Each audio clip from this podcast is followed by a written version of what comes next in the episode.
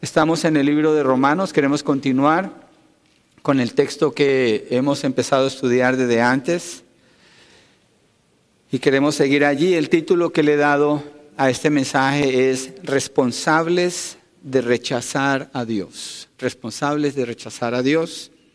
El enfoque que el apóstol Pablo ha mantenido en los capítulos 9, 10 y 11 tienen que ver con Israel. Ese es el, tema principal, capítulo 9, 10 y 11. Ya aclaramos desde antes, esto no es un paréntesis en el libro de Romanos, esto es central en el libro de Romanos. Vimos que desde el principio Pablo habla de Israel y algo que debemos mantener en cuenta es esto. Pablo cuando habla de Israel está hablando del Israel nacional, está hablando de ellos como nación hace la distinción entre ellos y el resto de las naciones de todo el mundo. Entonces esto, muy importante en lo que estamos estudiando en Romanos 9, 10 y 11. En el capítulo 9 presentó la elección soberana de Dios. Ese fue el enfoque. Dios los eligió soberanamente. En el capítulo 10, Pablo habla de la responsabilidad que Israel ha tenido delante de Dios y cómo Dios les ha dado el Evangelio, igual que a los gentiles, eso lo vamos a ver hoy.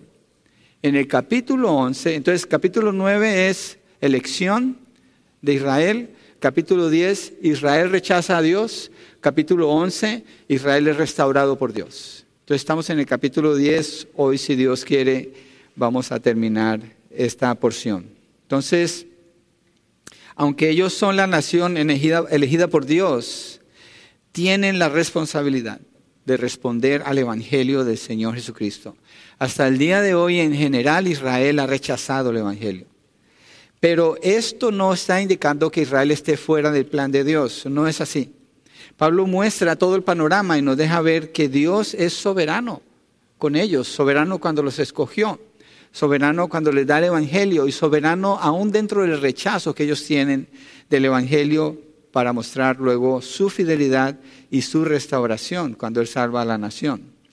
Entonces, hoy continuamos con esta responsabilidad y rechazo de Israel al Evangelio de Dios. Entonces, en esta sesión, Pablo apela a lo que dice la Escritura, apela a lo que dice él en una porción y apela a lo que dicen los profetas. Entonces, vamos a ver esas tres partes. ¿Qué dice la Escritura? ¿Qué dice Pablo? Y que dicen los profetas. Y dos profetas que va a usar él allí son Moisés e Isaías. Entonces comencemos con el primero y quisiera orar para poner nuestra mente allí, que el Señor nos ayude a entrar de corazón aquí, a entender lo que Él nos va a mostrar. Padre, Señor, gracias.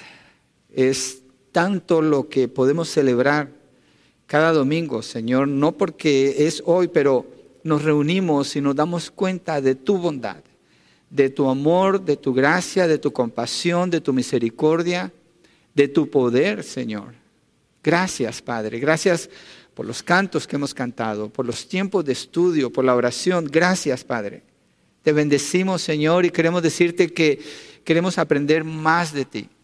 Muéstranos en esta porción de Romanos 10, Señor. Enséñanos, abre nuestro entendimiento, ilumínanos para tomar de allí, Señor, esta verdad y entender cómo aplicarla a nuestras vidas, Padre. Te lo pedimos en el nombre de Jesucristo. Y yo te ruego que me ayudes a permanecer bajo la autoridad de tu palabra, Padre, en el nombre de Jesucristo. Amén y amén. Entonces, el primer punto, lo que, la, lo que dice la escritura, y esto es del versos 11 hasta el 15, la letra A, si usted tiene las notas, allí está, el Evangelio es suficiente para todos, versos 11 al 13. Entonces Romanos 10 dice así, pues la escritura dice, todo, lo, todo el que cree en él no será avergonzado, porque no hay distinción entre judío y griego, pues el mismo Señor es Señor de todos, abundando en riquezas para todos los que le invocan, porque todo aquel que invoque el nombre del Señor será salvo. Entonces, en el verso 11, Pablo está haciendo referencia a un texto en el Antiguo Testamento, no vamos a ir allí porque es igual, Isaías 28, 6, donde dice, todo el que cree en él no será avergonzado. Esto lo mencionó en el capítulo 9, versos 33, donde dice, Igualmente, tal como está escrito de aquí, pongo en Sión una piedra de tropiezo y roca de descanso, de, de, escándalo, y el que crea en él no será avergonzado. Hay una diferencia entre el texto antiguo y el texto como Pablo lo está diciendo. El texto antiguo dice, el que crea en él no será avergonzado. En, Isaías. Pablo dice, todo el que cree en él no será avergonzado. Hubo un cambio de una palabra aquí. La razón es esta. Pablo está haciendo un enfoque universal en cuanto al Evangelio. La última vez que estuvimos eh, estudiando en Romanos 10 vimos el Evangelio. Con el corazón se cree, eh, eh, si confiesas con tu boca que Jesús es Señor y crees en tu corazón que Dios lo resucitó de los muertos, serás salvo. Vimos esa parte del Evangelio. Ahora Pablo se mueve a mostrar la universalidad del Evangelio y usa el adjetivo todo. Todo el que cree en Él no será avergonzado. Es decir, que es suficiente el Evangelio para cualquier persona. El Evangelio no tiene color. El Evangelio no tiene límite. El Evangelio es para toda la humanidad, no importa dónde se encuentre esa persona. El Evangelio es suficiente para alcanzarle, para darle salvación y el perdón de sus pecados y la vida eterna. Y para Israel no es una excepción. Entonces el que cree, cuando dice la palabra, todo el que cree no será avergonzado, el que cree es una persona que está afirmando la verdad del mensaje del Evangelio. Esa persona ha abrazado la obra de Cristo, la proclama y vive de acuerdo a esa declaración. Ese es el que cree. En el verso 12 dice, porque no hay distinción entre judío y griego, pues el mismo Señor es Señor de todos, abundando en riqueza para todos los que le invocan, porque todo aquel que invoque el nombre del Señor será salvo. Y aparece otro todo aquí. Entonces, ahí se está refiriendo a Joel 3.5. No vamos allí porque es igual. Entonces, de nuevo, Pablo usa el adjetivo todo. El adjetivo es lo que califica algo que está describiendo. ¿sí? Y la primera referencia la hace en todo el que cree. Ahora la, la otra referencia la está haciendo a todo el que invoque el nombre del Señor. Y este texto deja ver dos cosas. Hay una distinción aquí. Que el Evangelio es para todos, fue dado por Dios para llegar al corazón de toda persona. Piensen esto, no importa la condición en que se encuentre esa persona. Algunas veces usted puede encontrar dificultad cuando tiene un familiar y usted dice, a ese no le entra ni con un taladro. Créame, el Evangelio es para toda persona todo aquel que cree, todo aquel que invoque. Ese todo está acaparando a todas las personas. Si es un indigente, muchas personas no le predican a los indigentes. Si sabe que los indigentes en la calle, algo que ellos experimentan, es que las personas no los miran a los ojos. Trate de hacer eso. No los miran a los ojos. No hacen eye contact con ellos. Es algo eh, eh, que sucede cuando hay un encuentro con esas personas. Ellos necesitan escuchar el Evangelio. Si es un ejecutivo de una compañía, oh no, esa persona está muy allá arriba, no importa, es un ser humano que necesita escuchar el Evangelio.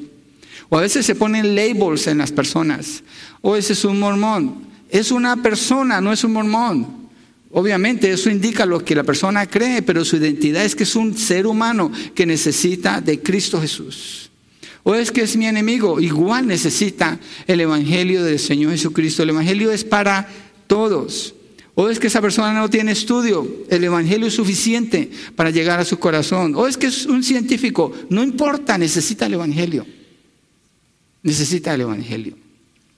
No hay ningún obstáculo que pueda impedir que la palabra del Señor entre en el corazón de una persona para transformarla con el mensaje de la verdad. Cuando Pablo habla de esto de Israel, y yo pienso en nosotros aquí, para Israel es suficiente porque el Evangelio es suficiente para todos, para nosotros también. Y cuando predicamos el Evangelio, nosotros no determinamos a qué grupo le vamos a predicar. Dios nos dice que le prediquemos a todas las personas donde quiera que estemos, donde quiera que nos encontremos. Yo en el mes de febrero voy a ir a un viaje a Israel y estoy orando, Señor, úsame yo quiero predicar el Evangelio allá. Yo quiero ir y hablarles del Evangelio.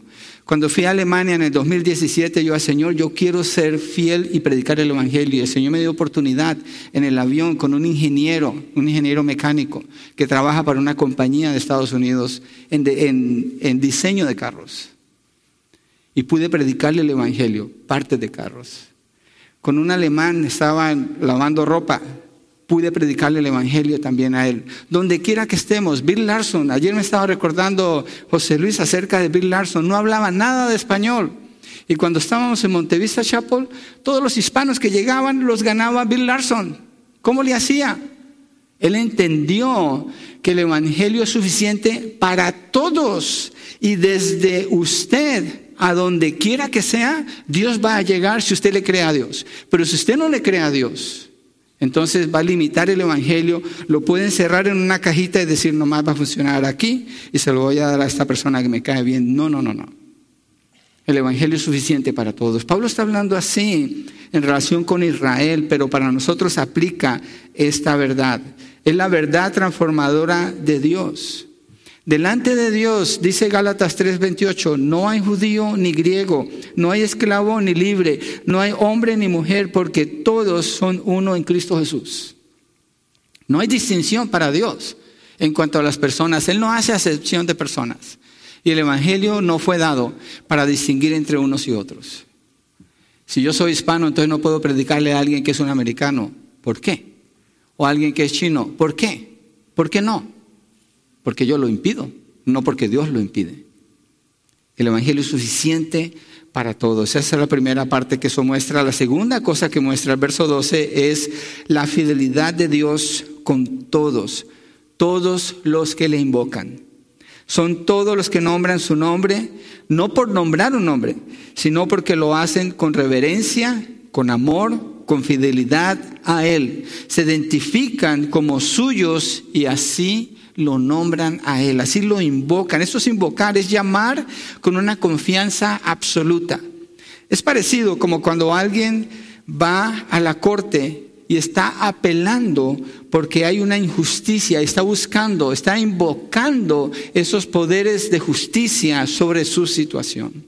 O como cuando alguien tiene una emergencia y marca el 911 esa persona sabe que está invocando ayuda y que está buscando un lugar donde hay los recursos y espera que suceda. Aunque hoy en día hay que llamar a la hora adecuada para poder recibir esa ayuda, porque creo que están sobrecargados un poco. Pero más o menos una ilustración, invocar el nombre del Señor. No es simplemente decir Jesus o Jesús. Es mucho más que eso. Es algo que viene desde el corazón, desde adentro, y es hecho con una confianza absoluta, buscando una respuesta. Entonces no es una llamada común y corriente, no es algo ligero. Invocar el nombre del Señor y llamarlo a Él basado en una relación establecida a través de la fe que da el mensaje del Evangelio. Y esto es para todos los que creen. ¿Y qué hace Dios? Dice ese verso, Dios es fiel y abunda en riquezas con todos ellos, como lo enseña Pablo. Así que quiero, quiero que vayamos a Efesios. Vamos a Efesios para mirar la manera como Dios es con todos los que lo invocan. Pablo presenta estas verdades para mostrar lo que está disponible para Israel y se mueve en el desarrollo de este tema hacia lo que es la respuesta de ellos en su rechazo contra el Señor. Pero en el camino yo quiero que miremos cómo esto nos anima y nos llama a nosotros para llevar ese evangelio, ese mensaje. Efesios 1, versos 3 al 4. Bendito sea el Dios y Padre de nuestro Señor Jesucristo, que nos ha bendecido con toda bendición espiritual en los lugares celestiales en Cristo porque Dios nos escogió en Cristo antes de la fundación del mundo para que fuéramos santos y sin mancha delante de Él en amor. La riqueza de Dios para todos los que invocan su nombre. ¿Cuáles riquezas? Lo acabamos de leer. Toda bendición espiritual en lugares celestiales. No es lo del Evangelio de la prosperidad, eso es mentira. No es que Dios te va a dar un montón de dinero, vas a tener propiedades, vas a hacer esto. Si usted prospera es porque tiene habilidad, pero las bendiciones que está hablando el Señor aquí son espirituales. Miren lo que dice versos 7 y 8, allí mismo. En Él tenemos redención mediante su sangre, el perdón de nuestros pecados según las riquezas de su gracia, que ha hecho abundar para con nosotros en toda sabiduría y discernimiento. No hay ni un solo pobre en este lugar el día de hoy, si usted está en Cristo. Si usted está en Cristo. No existe esa persona en el reino de Dios, no existe, hablando de las riquezas espirituales. Dice que Dios ha hecho abundar esas riquezas, las riquezas de su gracia, para con aquellos que invocan su nombre, los que creen en Él. Entonces el texto de Romanos está mostrando esa parte, la bondad de Dios con todos los que lo invocan. Verso 11, miremos otro verso aquí, el principio del verso 11. También en Él hemos obtenido herencia habiendo sido predestinados según el propósito de aquel que obra todas las cosas conforme al consejo de su voluntad. Tenemos que herencia. Somos herederos juntamente con Cristo. Hemos sido bendecidos con toda bendición espiritual en los lugares celestiales con Cristo. Hemos recibido la, con abundancia las riquezas de la gracia de Dios sobre nuestras vidas. Versos 13 y 14, allí mismo. Dice, en Él también ustedes, después de escuchar el mensaje de la verdad, el Evangelio de su salvación y habiendo creído, fueron sellados en Él con el Espíritu Santo de la promesa, que nos es dado como garantía de qué? De nuestra herencia. Otra vez está esa palabra allí.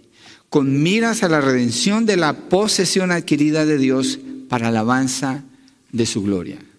Dios muestra su bondad y su fidelidad sobreabundante con todos los que invocan su nombre, con todos los que han creído en Él e invocan su nombre. Así es Dios con ellos. El punto de Pablo es mostrar que todo esto está disponible para Israel, todo esto. Y lo va desarrollando él a medida que vamos allá. Entonces, nosotros somos recipientes de la bondad del Señor. No nos falta nada. Somos ricos, estamos llenos de las riquezas de la gracia de Dios. Estamos bendecidos con toda bendición espiritual en los lugares celestiales. Un pasito atrás, el Evangelio es suficiente para todos. Entonces, ¿qué nos falta para llevar el Evangelio? ¿Qué nos falta? ¿Cuál recurso nos falta? Tal vez fe, tal vez fe, si no lo hacemos. Tal vez es todo lo que nos falta, fe.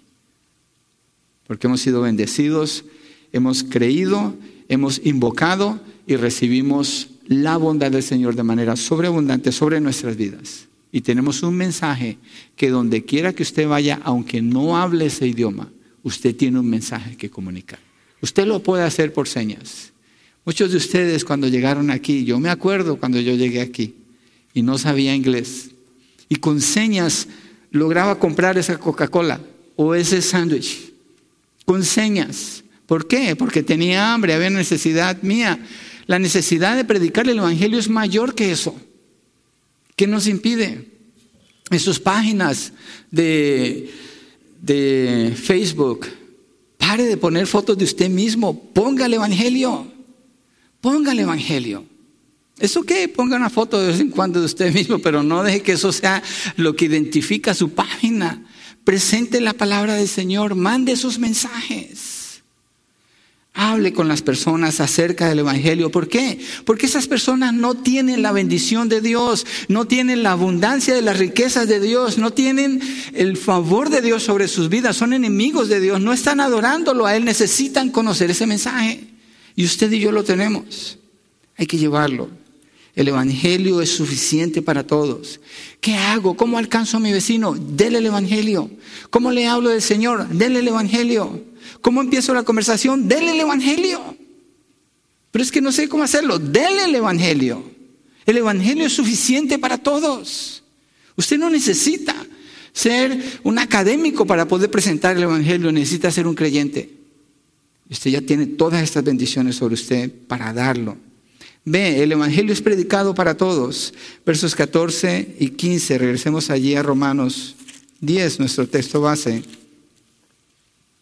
Verso 14, acordémonos que estamos bajo el subtítulo Lo que la Escritura dice.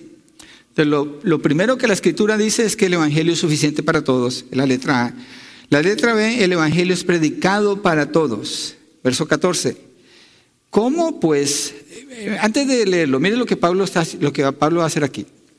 Él, usa cuatro preguntas que conecta en cadena para presentar, como Israel no ha creído, ¿cómo es que no han creído? ¿Será que les falta esto, les falta esto, les falta esto o termina con esto? Miremoslo. ¿Cómo pues invocarán a aquel en quien no han creído? ¿Cómo creerán en aquel de quien no han oído? ¿Y cómo oirán sin haber quien les predique? ¿Y cómo predicarán si no son enviados? Tal como está escrito, cuán hermosos son los pies de los que anuncian el Evangelio del bien. Ahí da la respuesta. Pero pone esas cuatro preguntas, que las pone en una lógica de cadena para referirse a los judíos. ¿Cómo van a creer si no han oído? ¿Cómo van a oír si no les predican? ¿Cómo le van a predicar si no son enviados? Es decir, que si los judíos no han creído, ¿por qué no han creído? ¿Es que no han tenido la oportunidad? ¿No han recibido el mensaje? Pero ya lo he dicho en el verso 8, cerca de ti está la palabra, ese mensaje ya lo vimos, en tu boca y en tu corazón. Pablo está diciendo los judíos, ustedes tienen el mensaje frente de ustedes. Ustedes tienen ese mensaje enfrente de ustedes. En realidad, mire, de todos los habitantes de la tierra, el pueblo que no tiene excusa para conocer a Cristo Jesús es Israel. Es precisamente Israel. Ellos son la única nación en la tierra que recibió el mensaje por medio de los profetas, que recibió el mensaje con la voz audible de Dios, que recibió la ley, que recibió todo lo que Dios les ha enseñado. Y esto debe llevarlos a ellos a Cristo.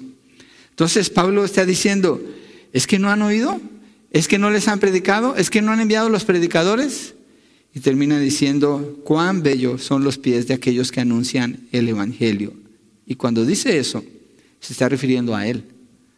Porque Él está predicando el Evangelio. No es el único que califica esta declaración, pero todo el que lleva la palabra.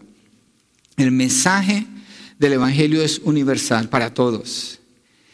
Y ellos entran como los primeros en conocer ese mensaje fue diseñada para llevarlos a Cristo. Dios mismo les envió los mensajeros que les indicaban el significado de las escrituras. Los profetas les explicaban, les hablaban. Entonces las cuatro preguntas que hace Pablo muestran que lo que era necesario que sucediera antes de que pudieran creer. Y eso aplica hoy en día para todas las personas. ¿No conocen por qué?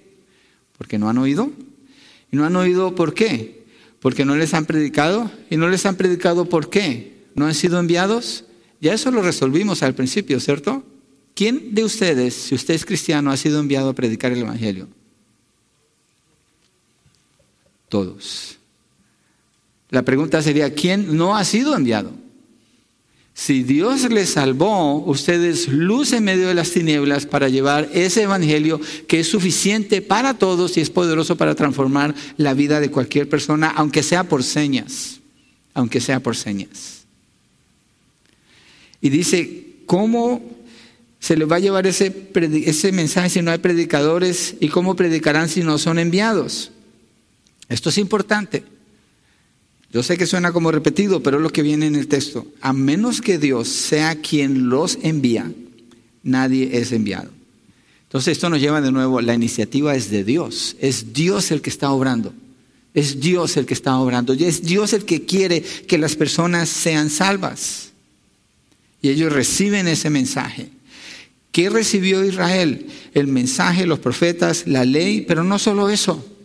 Cristo vino de los judíos, nació entre ellos como un ser humano, vivió entre ellos, hizo milagros, sanó a los enfermos, hizo maravillas, pero no quisieron creer. No quisieron creer. Dios es el que envía el mensaje y lo envía de muchas maneras. Ahora hay que tener cuidado porque Dios habla también de los que llevan un mensaje pero no fueron enviados por Dios. Mire Jeremías 14, 14. Entonces recordemos, para que sean enviados, tienen que ser enviados por Dios. En cuanto a nosotros, si usted está en Cristo, usted ya fue enviado por Dios. Pero en el Antiguo Testamento, diciendo que Pablo le habla a Israel, dice, entonces, Jeremías 14, 14, el Señor me dijo, los profetas profetizan mentira en mi nombre yo no los he enviado, ni les he dado órdenes, ni les he hablado. Ellos les están profetizando visiones falsas, adivinaciones, vanidades y engaños de sus propios corazones. La razón por la que escogí este texto es porque quiero mostrar el contraste. Aquí hay un contraste. Si Dios no los envía, entonces no se va a predicar el Evangelio. El Evangelio es suficiente, pero el Evangelio no va a estar allí si Dios no es el que los envía. Va a ser otro mensaje. Y las personas van a quedar confundidas, van a quedar completamente confundidas. Entonces el que da el llamado es Dios. Pero quiero que miremos el contraste ahora con Pablo en Romanos 1.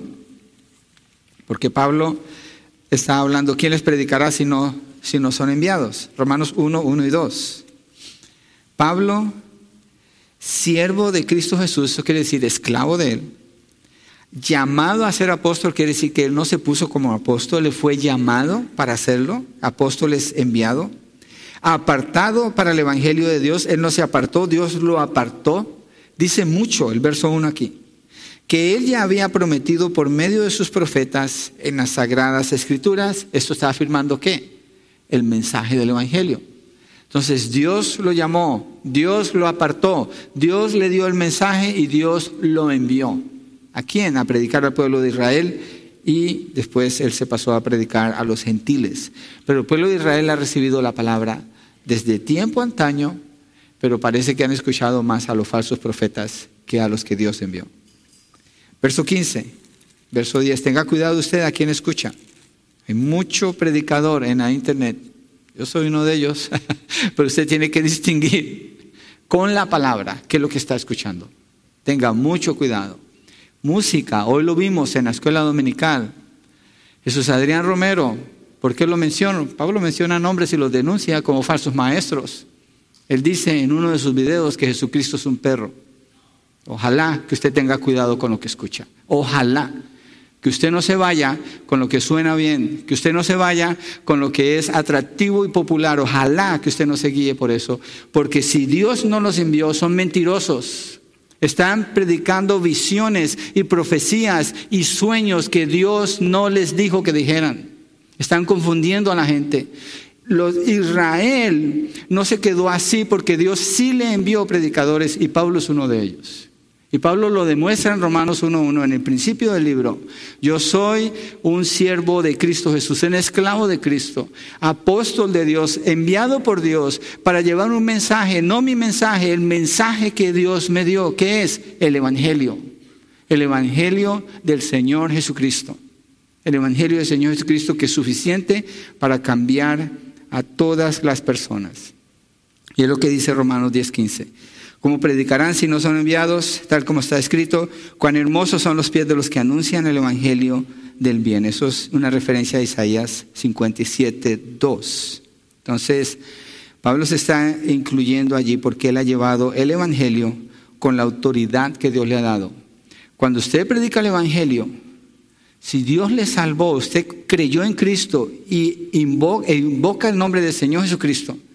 Cuando usted está hablando, usted está hablando con la autoridad de Dios, el mensaje de Dios a un corazón que necesita el mensaje de Dios para ser transformado. Esa es la fuerza y el poder que tiene la palabra. Es el poder de Dios para salvación, dice Pablo en Romanos en el capítulo 1. Entonces, Pablo promulga el Evangelio que él mismo llama el Evangelio del bien, es decir, Cristo hablando a través del que predica el Evangelio. Israel ha recibido el mensaje. Sin falta Dios ha visto que ellos tengan el mensaje por hombres fieles, pero lo han rechazado. Mire Romanos 1, versos 14 al 16. Y piensen usted, usted dirá, bueno, yo no soy israelita, ¿qué tiene que ver esto conmigo?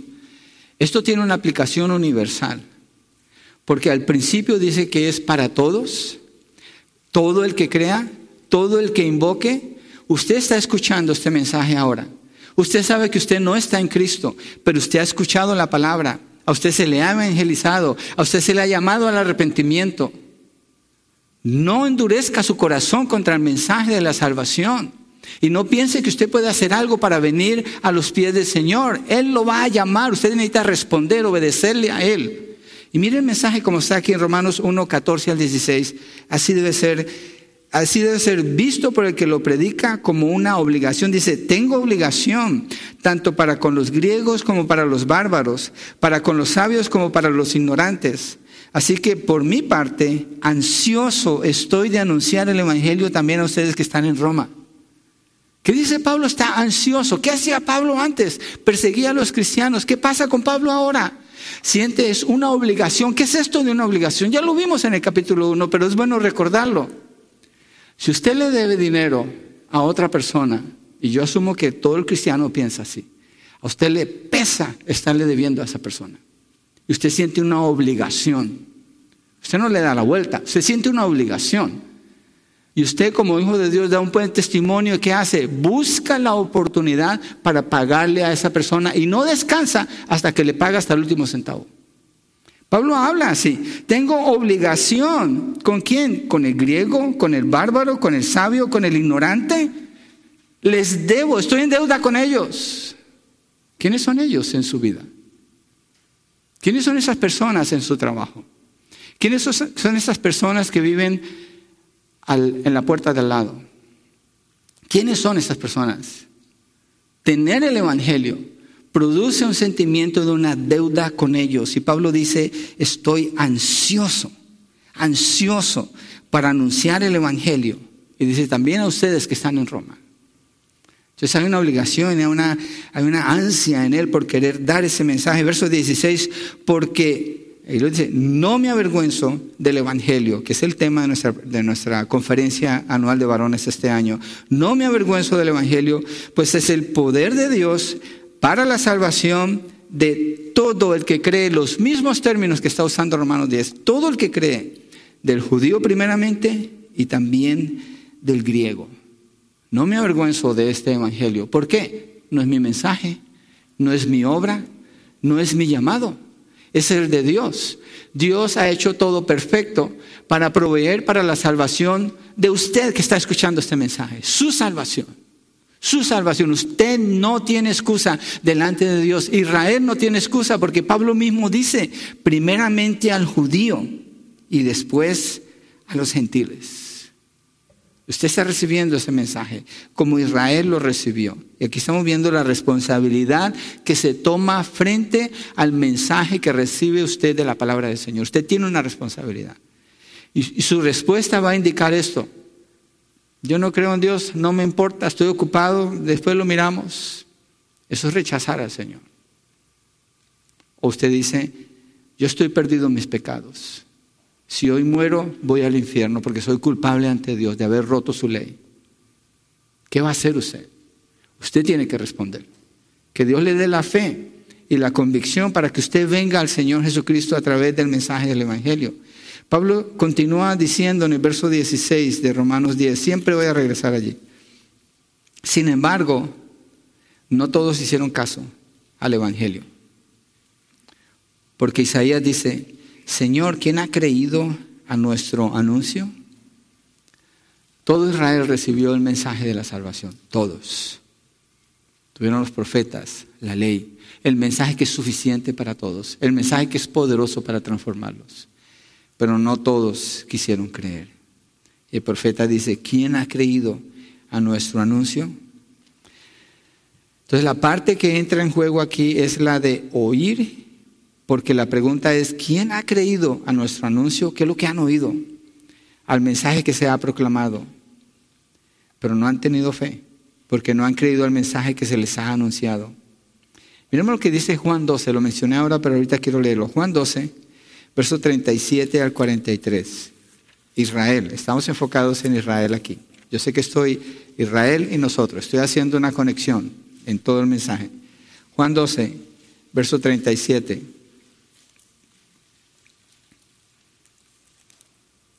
Dice, pero aunque había hecho tantas señales delante de ellos, no creían en él. Para que se cumpliera la palabra del profeta Isaías que dijo, Señor, quien ha creído a nuestro anuncio es el mismo texto que Pablo usa en Romanos 10. ¿Y a quién se ha revelado el brazo del Señor? Por eso no podían creer, porque Isaías dijo también, Él ha cegado sus ojos y endurecido su corazón para que no vean con los ojos y entiendan con el corazón y se conviertan y yo los sane. Esto dijo Isaías porque vio su gloria y habló de él. Y esto no indica que no sea la responsabilidad de ellos creer. Mira lo que dice. Sin embargo, verso 42, muchos aún de los gobernantes creyeron en él. Están escuchando el mensaje de sí es verdad. Creen en él, pero mira lo que sucede.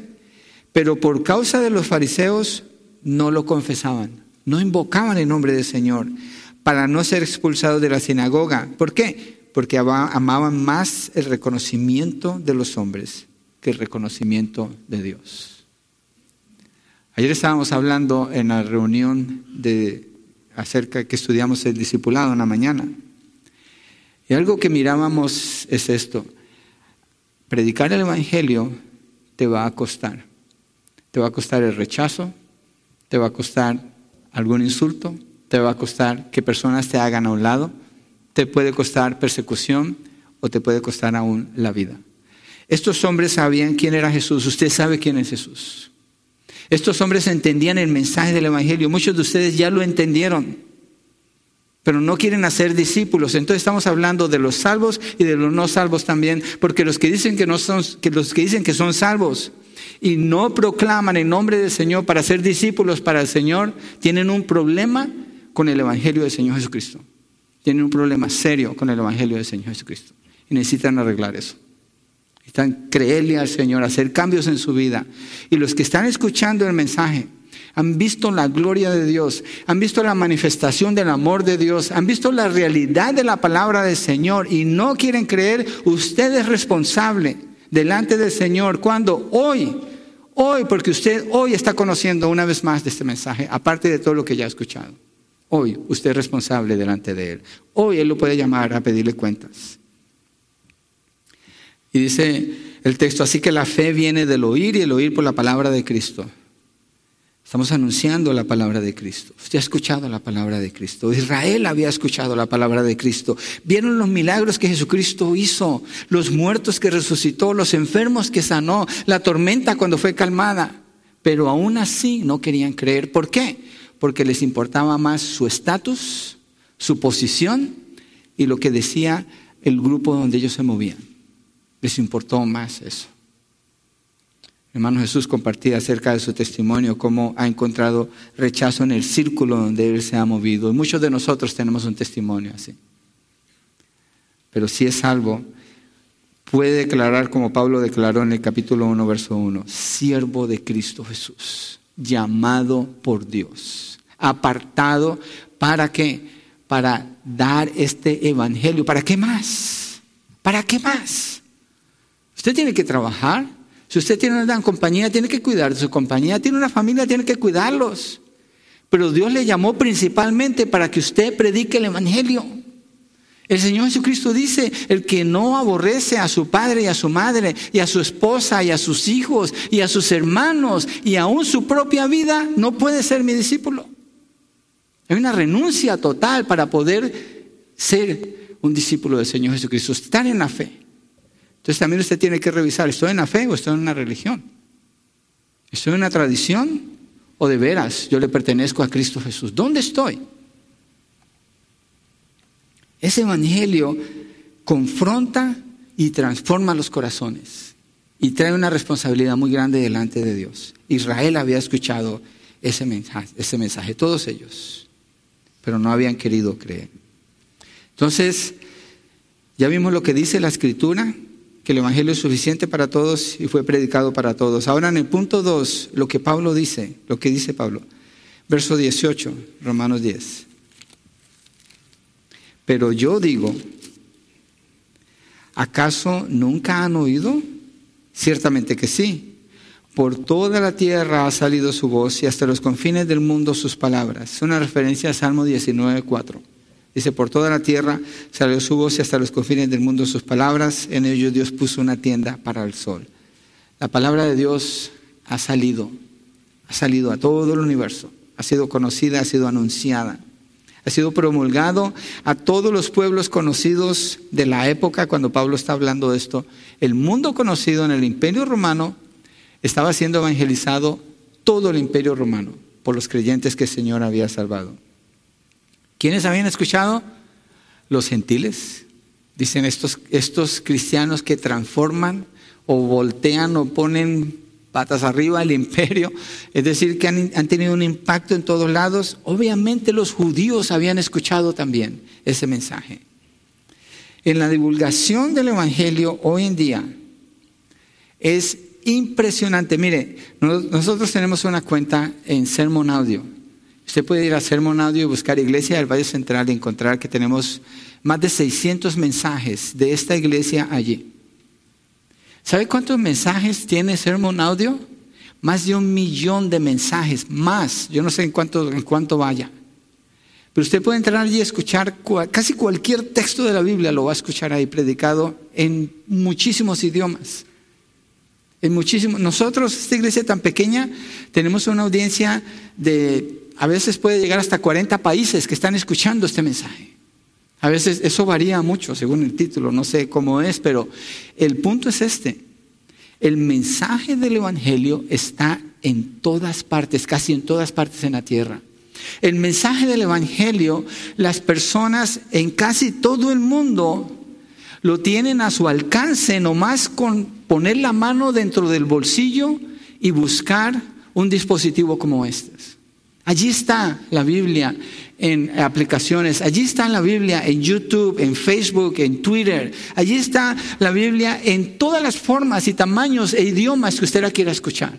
El mensaje se ha predicado a través de la radio.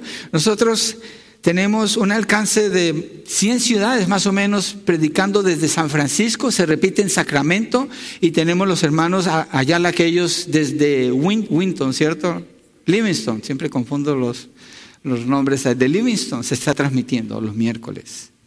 Y no somos los únicos, hay muchos predicadores en la radio, los que han sido enviados por Dios, medios de comunicación masiva, en todas partes, casi todos los habitantes de la tierra tienen acceso. En realidad es cada vez menos y menos las razones para poder afirmar que una persona no sepa del Evangelio, por lo menos en parte. En los países musulmanes hay canales dedicados para penetrar esa cultura y llevar el Evangelio. Hay misioneros que están yendo a llevar el Evangelio, arriesgando sus vidas. En países como Corea del Norte, donde es, es la muerte llevar el Evangelio. Inflan balloons en Corea del Sur y los ponen con Biblias, con material cristiano y los dejan ir y el aire los lleva y caen adentro en Corea del Norte. Y personas están siendo convertidas a través de la predicación del Evangelio así. ¿Por qué lo están haciendo así? Porque tienen, están en deuda con los de Corea del Norte, están en deuda con ellos y tienen ansia los creyentes de que ellos reciban ese mensaje. ¿Qué beneficio van a recibir ellos aquí? Les está costando, pero es la salvación de esas almas. Que esas personas empiezan a adorar al Señor, a conocer la libertad que se encuentra en Cristo Jesús. ¿Por qué sucede eso así? Porque Dios tiene la intención de comunicarse con el ser humano. Porque Dios tiene la intención de hablar al corazón de las personas y llamarlos. ¿Será imposible para Dios llevar a cabo su propósito con la humanidad? ¿Será que Dios es impedido de alguna manera? Yo no creo. Pablo dice, ¿acaso no han oído? Ciertamente por toda la tierra ha salido su voz y hasta los confines de la tierra sus palabras. Estaba mirando en Wycliffe y quiero animar a los jóvenes que están aquí, que tienen planes para ir a la universidad. Considere trabajar en lingüística, considere trabajar en lingüística. Porque hay muchos idiomas en los que falta traducir la Biblia, hay muchísimo trabajo que hacer para que el Evangelio se lleve a muchos lugares donde falta llevar la Biblia en otros idiomas. Más o menos 1.600 idiomas tienen acceso al Nuevo Testamento ahora en la tierra y algunas porciones de las escrituras en su idioma. La Biblia en su totalidad está traducida a 700 idiomas, completa, 700. Al menos 1.600 idiomas aún todavía necesitan una traducción completa de la Biblia, o que se comience y por lo menos 7.300 idiomas se hablan en todo el mundo, entonces falta mucho trabajo por hacer. Y por lo menos un millón perdón, un billón y medio de personas no tienen la Biblia completa en su idioma. Es mucho el alcance que se ha hecho. Es mucha la tecnología que se ha usado. Está bien esparcida, pero todavía hay mucha gente que le falta tener una Biblia en su idioma. Eso es más gente que todos los que habitan en el continente africano, que faltan por alcanzar. Misioneros, si usted está aquí y Dios le llama a ser un misionero, deje todo, véndalo todo y váyase, prepárese y váyase. Busque que la iglesia lo envíe. Lingüística, ¿por qué no? ¿Por qué pensar en la carrera? Oh, si estudio esto voy a ganar tanto dinero, voy a tener mi carro que quiero, mi casa. Piense en el reino de Dios. Ponga su mente en las cosas de Dios. El Señor Jesucristo dice, el que no aborrece a su padre y a su madre y a su hermano y a su hermana y a sus hijos, ni aun su propia vida, no es digno de ser mi discípulo. El Evangelio se ha predicado, el Evangelio se conoce, lo hemos recibido nosotros. Pablo le dice a Israel, ustedes lo han tenido y lo han rechazado. ¿Qué estamos haciendo nosotros? ¿Cómo nos parecemos nosotros comparados con esto, con lo que está diciendo este texto? Que haya una ansia en nosotros y que haya una deuda con las personas que no conocen el Evangelio para ir y llevarlo. Cuando usted se va de vacaciones, es atroz que un cristiano diga, me fui de vacaciones, ¿y a quién evangelizaste? ¿A nadie? ¿A nadie? ¿De veras? Se está trabajando hoy en día en más de 2.800 idiomas en todo el mundo. Y más de 2.400 de estos proyectos involucran a socios de Wycliffe Global Alliance, dedicados para que la palabra se lleve en toda la tierra, necesitados de hombres y mujeres que quieran trabajar allí el reino de Dios hay que anunciarlo, las personas necesitan conocerlo. El mensaje del Evangelio es suficiente para todos. El mensaje del Evangelio es poderoso para traspasar cualquier corazón en cualquier persona, en cualquier idioma, aunque sea con señas, si todavía no está el idioma. Regresemos a Israel, a los judíos. El idioma hebreo, el idioma de ellos en el Antiguo Testamento fue el primero en que se escribió la Biblia. Después, en el libro de Daniel, eh, algunas porciones las escribieron en arameo. Y en el Nuevo Testamento, el idioma griego, que es el idioma que ellos dominan en ese entonces, de allí se escribió el Nuevo Testamento. ¿Por qué quiero mostrar esto? Porque de esos idiomas es que se traduce la Biblia a todos los demás idiomas. La Biblia no llegó en español, llegó en hebreo, en arameo y en griego. ¿Quiénes hablaban ese idioma? Los judíos. Los judíos. Ellos desde el principio tienen todo lo que necesitan para conocer quién es el Señor Jesucristo. Los primeros discípulos, ¿quiénes fueron? Doce judíos preparados por el Señor Jesucristo. Los que son discípulos cuando nace la iglesia, ¿quiénes son? 120 judíos en el aposento alto. En Hechos capítulo 1 habla de ellos, Hechos capítulo 2 habla de ellos. ¿Qué pasa? En Hecho 2, uno de estos judíos, Pedro, se levanta y predica su primera predicación. Tres mil judíos se convierten, todos se bautizan. Uno avanza un poquito más y encuentra en el capítulo 4 que cinco mil judíos más se convierten con la segunda predicación de Pedro. Hay ocho mil judíos convertidos. Así nace la iglesia. ¿De dónde? De los judíos. Pablo le está diciendo en Romanos 10, ustedes han tenido el mensaje el Evangelio que es suficiente para todos, el Evangelio que es poderoso para transformarlos a todos. Allí comenzó, allí nació la iglesia con los judíos, miles de judíos. Miren, el capítulo 5 de hecho dice que multitud de personas se añadían constantemente a ellos. Miles y miles de personas judías. Porque Jesucristo dijo en Hechos 1.8, recibiréis poder y me seréis testigos en Jerusalén, Judea, Samaria y hasta los confines de la tierra. Entonces él empezó donde él dijo, Jerusalén, en Judea, y después miles se convirtieron. Pero entonces se levantó la persecución contra el cristianismo allí mismo.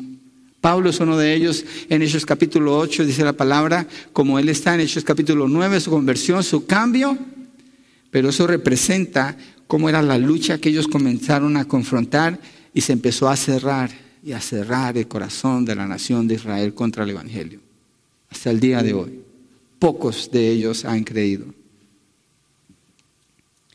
Entonces Pablo dice, ¿acaso no han oído? Si de ellos mismos viene el Evangelio, de ellos mismos viene el mensaje. Entonces, lo que dice la Escritura es que el Evangelio es suficiente para todos, es que el Evangelio es predicado para todos. Y lo que dice Pablo es que ellos sí han escuchado el mensaje, ellos lo tienen. Ahora miremos el último punto, lo que dicen los profetas. ¿Qué dicen los profetas en el verso 19? Y aquí Pablo continúa presentando esta evidencia desde la palabra y en este caso apela a Moisés y a Isaías. ¿Qué dicen ellos en cuanto a la responsabilidad de Israel? Moisés, verso 19, y añado, ¿acaso Israel no sabía? Pablo agrega ahora la pregunta de si no sabían o no tenían conocimiento no hay, no hay excusa por su ignorancia. Ya vimos, tienen la ley, los profetas. ¿Han entendido de la ley malamente? Sí, ¿por qué? Porque han querido buscar su propia justicia, no la justicia que es de Dios por medio de Cristo Jesús. Mire, a ellos les ha pasado como si usted va manejando, usted va en su carro y de repente mira por el espejo retrovisor y hay unas lucecitas azules y rojas y una sirena está sonando. Dice, oh. Después se le acerca al policía y le dice, ¿sabes por qué te paré? Obviamente usted le dice, no. Usted no sabe, ¿cierto? es ignorante según de lo que está pasando. El policía le dice, mira, vas a 50 millas por hora en una zona de 30 millas por hora. ¿Y usted qué dice? Yo no sabía, soy ignorante. ¿Y el policía qué le dice? Te voy a dar el ticket porque tu ignorancia no te hace inocente de romper la ley. Allí está la ley, allí está marcada, allí está puesta. Es tu responsabilidad mirarla y obedecerla. Era la responsabilidad de Israel mirar la ley del Señor y obedecer llegando a Cristo Jesús. Pero escogieron su propia ruta, otra ruta. Muchas personas así hacen. Escuchan el Evangelio y deciden escoger su propia ruta, no la ruta que Dios dice. No le hacen caso a Dios. Israel no es inocente, porque no son ignorantes. Y aunque interpretaron mal la ley, eso no los libra de su responsabilidad de responder a Dios con obediencia. Verso 19 de Romanos 10, la segunda parte dice, en primer lugar Moisés dice, aquí llama Moisés, yo los provocaré a hacerlos con un pueblo que no es pueblo, con un pueblo sin entendimiento, los provocaré a ira. Eso está en Deuteronomio 32, 21, no vamos allí, pero es, es el mismo texto. Quiere decir que Dios les advirtió, les advirtió a través de Moisés que por ellos no obedecer a Dios se voltearon a adorar dioses paganos, a servir a esos dioses paganos y al hacer eso provocaron la ira de Dios. Es un término que a mí me gusta usar seguido. No provoques la ira de Dios. Ten cuidado con lo que dices. Lo uso para mí, comenzando conmigo mismo. Ten cuidado con lo que permites en tu mente. Ten cuidado con los lugares donde vas. Ten cuidado de las conversaciones en las que participan. Porque tal vez no tienes una imagen para doblarte delante de ella, pero estás haciendo algo que está provocando la ira de Dios. No provoque la ira de Dios en su vida. No lo haga. Israel lo hizo al servir a otros dioses y les advirtió diciéndoles ahí en Deuteronomio, los provocaré a celos con un pueblo que no es pueblo. ¿Qué fue lo que hizo Dios? Alcanzó a un pueblo sin entendimiento y con ellos provocó a Israel a ira. ¿Por qué? Porque estos pueblos paganos, estos pueblos con estos dioses inmundos, ellos, Dios dejó que, los, que lo encontraran a él. En todo sentido, Pablo muestra la soberanía de Dios en este proceso. Para Dios no es una sorpresa que Israel se haya endurecido contra él. Dios mismo les está advirtiendo de lo que está pasando con ellos. Y Dios quiere restaurar a Israel. Por eso los provoca para que vengan eventualmente a Él. Miremos Isaías. Y Pablo dice que Isaías habla con atrevimiento, versos 20 y 21. E Isaías es muy osado o atrevido y dice, fui hallado por los que no me buscaban, me manifesté a los que no preguntaban por mí. Y se refiere a Isaías 65.1. Los gentiles no buscaban a Dios, mas sin embargo son ellos los que encuentran el camino a Dios. A los que no se les dio la ley, a los que no se les dieron los profetas, a los que no tuvieron el tabernáculo ni el templo, Dios se manifestó a ellos sin que ellos estuvieran preguntando por él. Así que los gentiles llegan a Dios, es obvio que Israel sabía lo mismo y aún más, porque a ellos directamente se les dio el mensaje. De ellos salía ese conocimiento. Un ejemplo de esto, lo vimos en diciembre, los hombres sabios, que no son tres, que no son reyes y que no son magos. Los que son sabios. ¿De dónde vienen? Del oriente. ¿De dónde? Se cree que de Persia. ¿Quiénes son ellos? Gentiles. ¿Tienen ellos a los profetas? No. ¿Tienen ellos la ley? No. Pero ellos saben quién es Jesucristo. Ellos son los que vienen a adorarlo y a coronarlo como rey. Cuando preguntan en Jerusalén, los judíos que tienen la ley, que tienen las promesas, que tienen las profecías, no saben que el Mesías ha nacido. Ese es un ejemplo de lo que Pablo está mostrando aquí cuando Isaías dice eso. Los que no me buscaban, yo dejé que ellos me encontraban. Y dice, Isaías es osado al decirlo. Seguramente a él le costó haber dicho eso. Y a muchos profetas les costó la vida. Israel, que hacía? Consideraba que Dios era solamente para ellos, pero en los términos de ellos, en lugar de obedecer a Dios. Y terminaron rechazándolo a Él.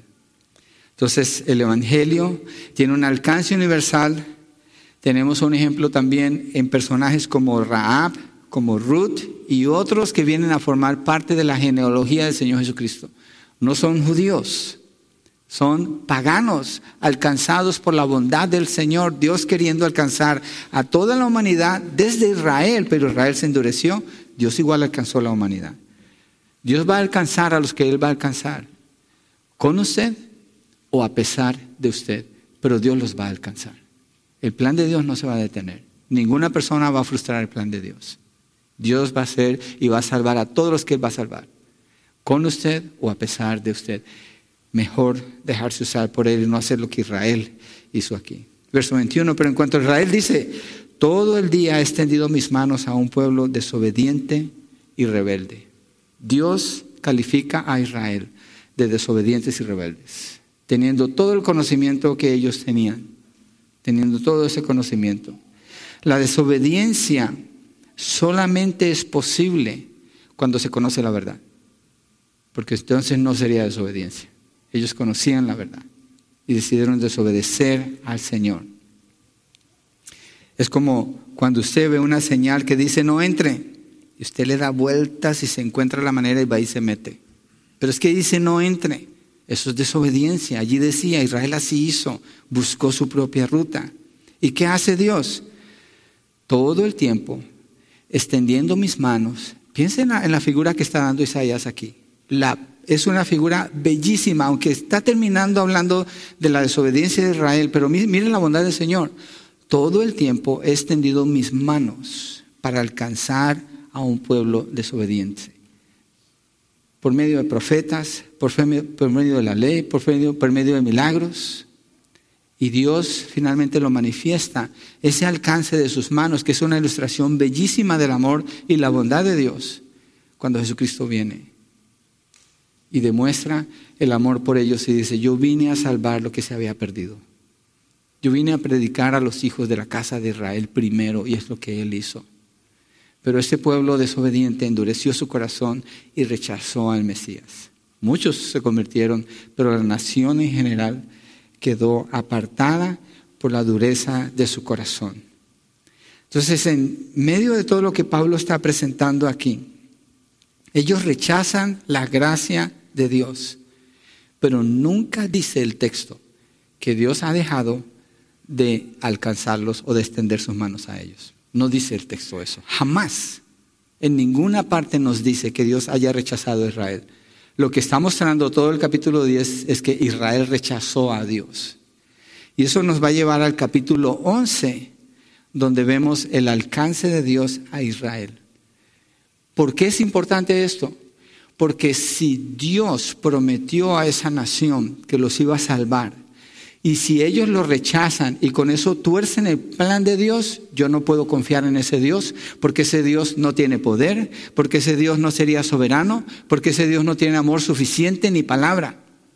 pero es consistente lo que Pablo dice con quién Dios es, con la fidelidad de Dios, con el poder y la soberanía de Dios, con la bondad, la misericordia, la compasión y el amor que Dios extiende por este pueblo. Y por eso están allí hoy en día donde están. Allí están, porque Dios los ha protegido a pesar de su desobediencia y los va a restaurar en el futuro, lo cual vamos a ver en el capítulo 11 si Dios nos permite llegar allí. Entonces Pablo recurre así a lo que dicen las escrituras, a lo que él dice y a lo que dicen los profetas. Y en esto nosotros vemos en medio de eso la bondad de Dios con el mensaje del Evangelio. ¿Qué va a hacer usted con ese mensaje? Piense en las manos de Dios.